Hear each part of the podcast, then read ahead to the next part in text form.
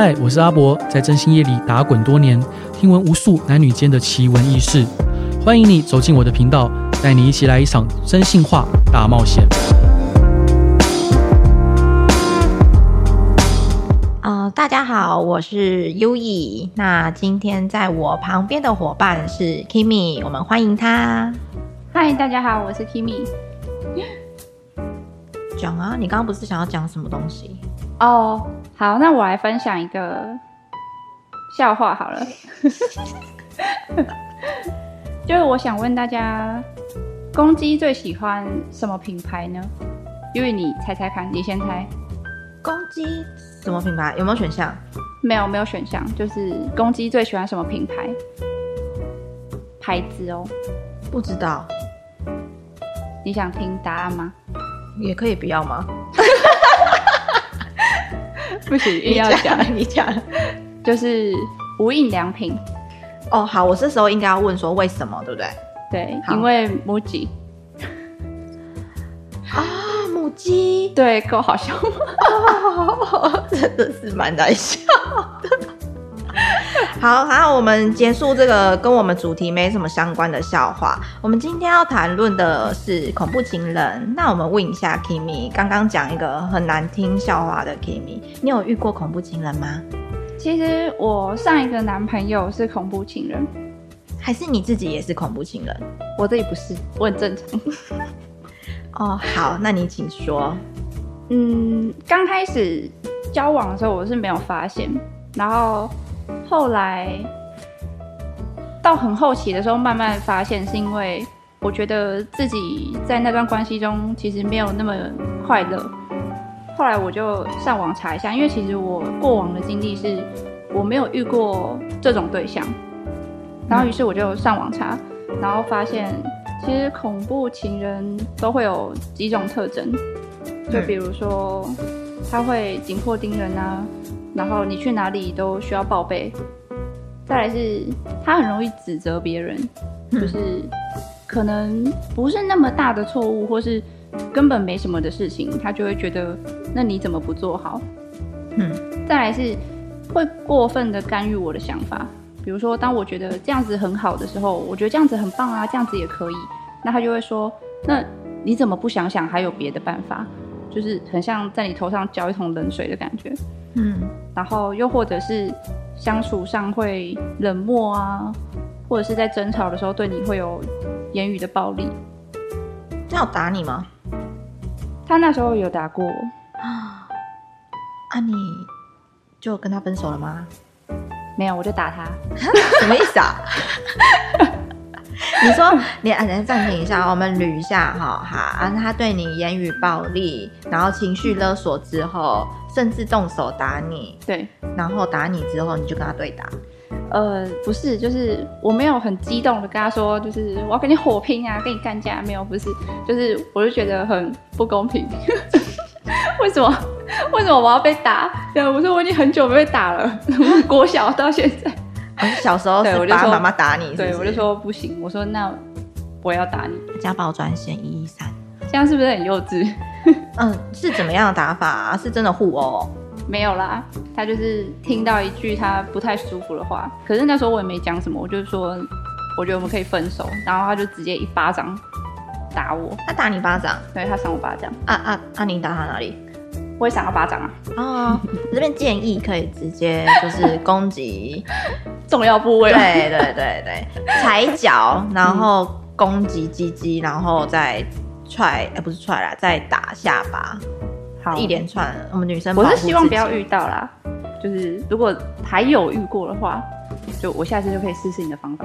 嗯，好，但尽量不要，这是一个手段，就保护自己最重要啊。那所以你就就此跟他分手？嗯，对，只有一次吗？他动手？对对对，就只有一次。所以你们那时候就是互赏巴掌，对，没有错。可是我，可是我打他是，这可以讲吗？是，就是不是在争吵很激烈的时候打他，是我就说我觉得很不公平，我也想要打你。就是 我的想法是这个样子。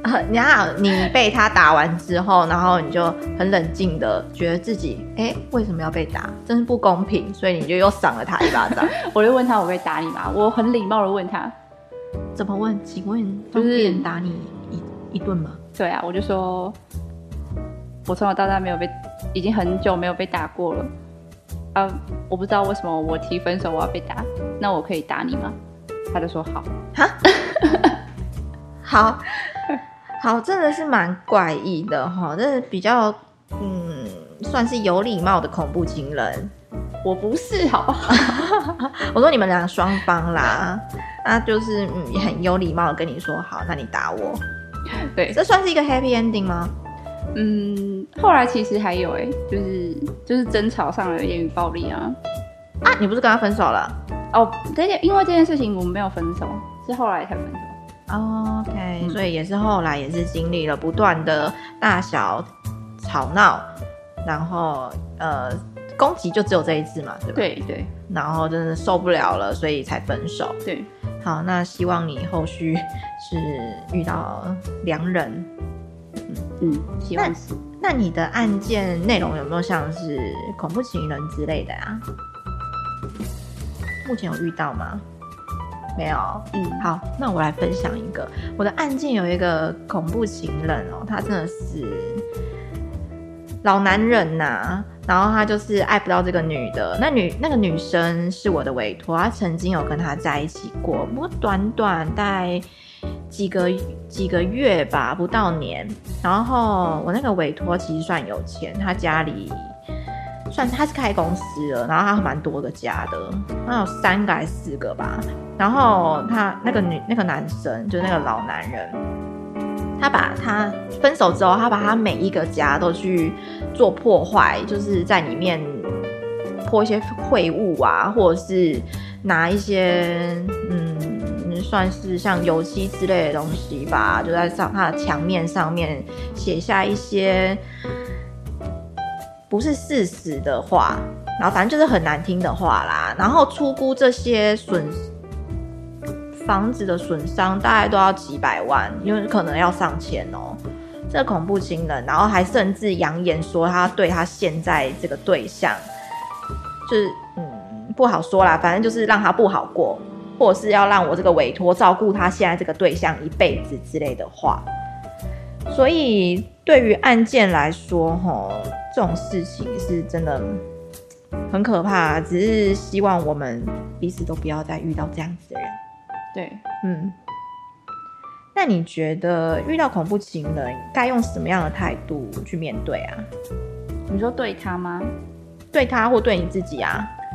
其实我后来发现，恐怖情人都会除了有行为上比较明显的特征，就是我刚刚讲的那些之外，还有他在心理上。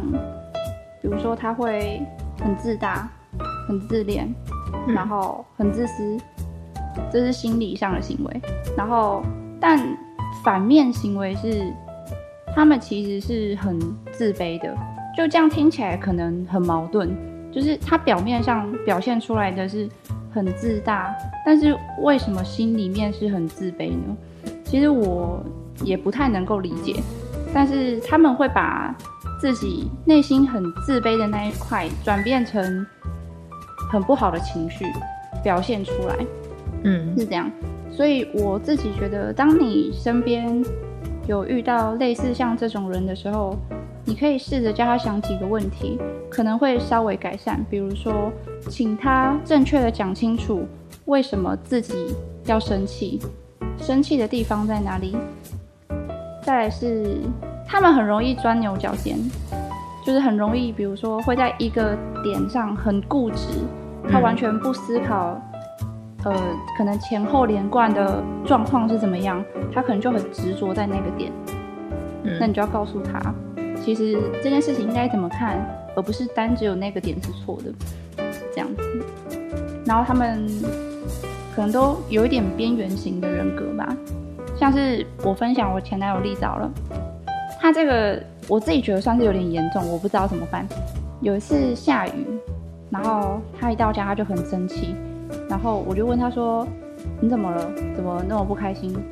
他就说：“我没办法控制不下雨。”就你自己听听看，这句话 是一个 正常的人会说出来的话吗？什么意思啊？他没有办法控制不下雨，就如同他没有办法控制自己的情绪一样吗？对，没错，没错，就大概是这个意思。然后请他去看医生。嗯。对，所以我也觉得他可能需要看医生。可是他，嗯，不知道哎、欸，我会觉得他有的时候又很正常，有的时候又不太正常。我会觉得这些人好像有某一个地方特别。特别行，可是一定不是在处理情绪那方面。嗯，当然。就你觉得会不会是你明明就知道他是一个恐怖情人，其实你都了解，不管是他的言语对你威胁，或者是行为上真的有对你做出什么事情，但你就是离不开他，为什么？会不会是自己讲句难听一点，你自己太软弱？你觉得有可能吗？嗯，这很像。那个我前几个礼拜遇到的一个案子，然后那个委托人跟我说，他被骗了五百四十万，然后他是很年轻，他才二十九岁，他那时候就赖我跟我说，呃，到底要怎么样才可以学一些社会经验？他觉得他自己从小出生在一个很干净简单的环境。所以他没有碰过这些事情，所以当他遇到了这个网络诈骗，他其实也不知道该怎么办，他甚至也不觉得是诈骗，但是他事后分享给一些，比如说曾经待过比较荒唐或者有荒唐过往的朋友，他问过他们，他就说，人家都说这就是诈骗啊，为什么你不知道？这样，所以我自己觉得。这跟软不软弱不一定有关，因为我刚刚有提到我自己以前的交往对象是都是很好的，所以有可能是我第一次遇到这种情况，我不晓得，我以为可以透过比如说沟通或是跟他的相处改善这种状况，但是可能没办法，没办法的原因就有很多，可能是原生家庭或是他过往的经验，那这些就不谈，嗯。嗯。所以你认为其实跟自己软不软弱没什么关系吗？哎、嗯，不好意思，我想问一下，也为我们听众朋友问一下，那个二十九岁的先生吗？那个是小姐。小姐，她是如何在这短短二十九年的人生中赚得五百四十万？她有一些积蓄，然后她还去跟银行借款。哦，所以不全然是她自己赚来的。对。嗯，了解。然后他就把这五百四十万一股脑的就给这一个他甚至没见过的人。没错。嗯，那在此呼吁一下听众朋友，很多 IG 上面啊，或者是用 FB 然后加你的那些人，呃，大多是会说自己是美美国人，或者是 韩裔美人，流音流音。之类的之类的人，就是混血啊什么，他给你放一张很帅的大头照，或者很漂亮的大头照，就跟你说每天对你嘘寒问暖啊，然后跟你说他是什么呃石油工程师啊，哦，我是真的没听过这个职业，反正呢，他就会用自己好像很有钱，塑造出他自己很有钱，行为行为模式啦是这样，然后之后好像很赞。然后就会跟你培养感情，然后跟你说：“我寄一个包裹给你，宝贝，里面呢会有三十万的美金，不过要请你啊付一点手续费啊啊，那个钱你就直接从包裹里面拿。拜托，记得都是骗人的，骗人的，没这种好事，没有帅哥会看上你哦。不是我的意思是说，没有，对我的意思就是这样。欸，可是你知道后来那个那个女生她还蛮有心。”我看到他好像有来应征啊，是哦，对，我看到他有来应征，可能是想要学一些人生的经验、啊、他真的很想学，他真的是确实该。那五百四十万打水漂就没了，不一定拿得回来哦。要跟就是大家讲一下。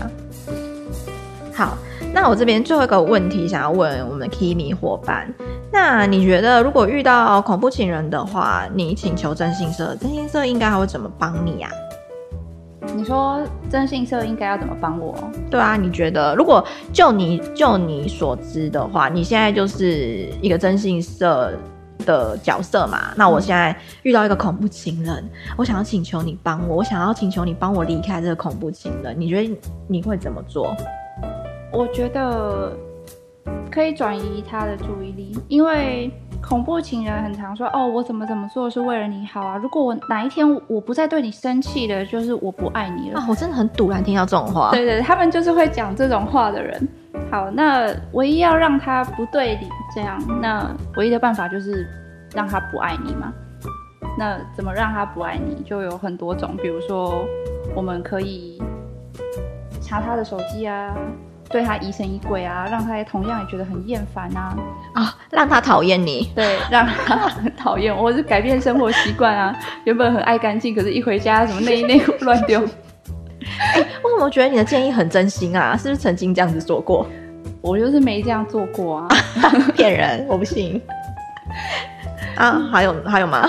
不然就是比较次等的方式，就是消失嘛。嗯。